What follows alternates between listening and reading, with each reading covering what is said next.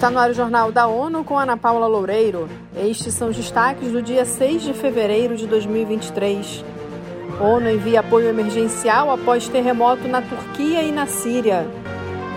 Dia de tolerância zero à mutilação genital feminina destaca papel dos homens. Banco Mundial aponta principais desafios do Brasil e os caminhos para enfrentá-los. O secretário-geral da ONU, Antônio Guterres, afirmou que as Nações Unidas estão totalmente empenhadas em apoiar a resposta nas áreas afetadas pelo terremoto que atingiu Turquia e Síria na madrugada desta segunda-feira. Segundo ele, as equipes da ONU estão no terreno avaliando as necessidades e prestando assistência. Guterres disse que a organização conta com a comunidade internacional para ajudar os milhares atingidos pelo desastre. Em sua mensagem, o chefe das Nações Unidas também lembrou que muitas vítimas já precisam urgentemente de ajuda humanitária em áreas onde o acesso é um desafio. De acordo com o Escritório para Assuntos Humanitários da ONU, OSHA, cerca de 2 mil mortes foram reportadas na Turquia e no norte da Síria após o tremor de 7,8 de magnitude na escala Richter. O epicentro ocorreu na cidade turca de Gaziantep, na fronteira com a Síria. A cidade é um importante centro de ajuda humanitária para os sírios que vivem em situação de guerra há 12 anos. Este 6 de fevereiro é o Dia Internacional de Tolerância Zero à Mutilação Genital Feminina. As Nações Unidas alertam para o risco de mais de 4 milhões de meninas serem vítimas dessa prática nociva este ano. A diretora do escritório de Genebra do Fundo da ONU para a População, Mônica Ferro, falou à ONU News sobre a esperança para erradicar a prática mesmo em meio a dificuldades. Sete em cada dez mulheres e meninas que vivem em países com alta prevalência de MGF acham que a prática deve terminar. A MGF viola os direitos de meninas e mulheres e limita as suas oportunidades de viverem uma vida com saúde, com educação e em dignidade.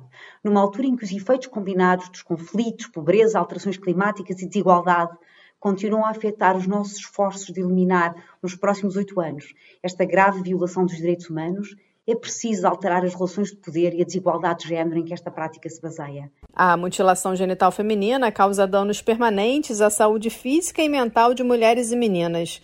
Uma das metas dos Objetivos de Desenvolvimento Sustentável é erradicar a prática até 2030. Um soldado de paz sul-africano das Nações Unidas foi morto no domingo no leste da República Democrática do Congo.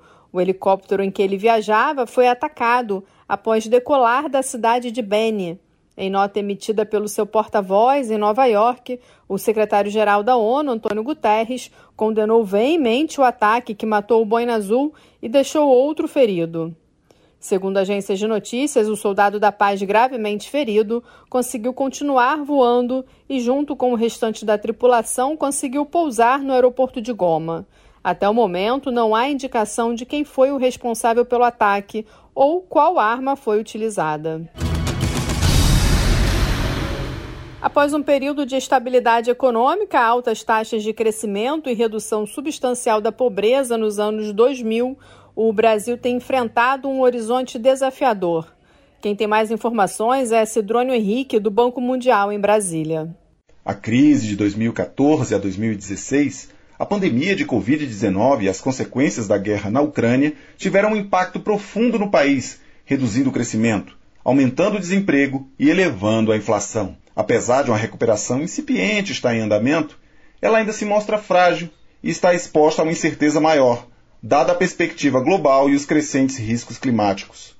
O relatório do Banco Mundial é direcionado a formuladores de políticas públicas e à sociedade brasileira. O documento traz a visão geral do Grupo Banco Mundial sobre os possíveis obstáculos que o país enfrenta nessa conjuntura e possíveis caminhos a seguir para enfrentá-los. Do Banco Mundial em Brasília, Cidrônio Henrique para a ONU News. O relatório apresenta uma agenda prioritária em torno de questões de fundamental relevância para a recuperação e a resiliência futura do Brasil.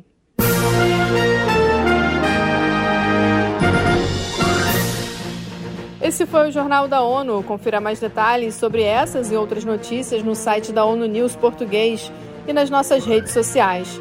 Siga a gente no Twitter, arroba ONU News.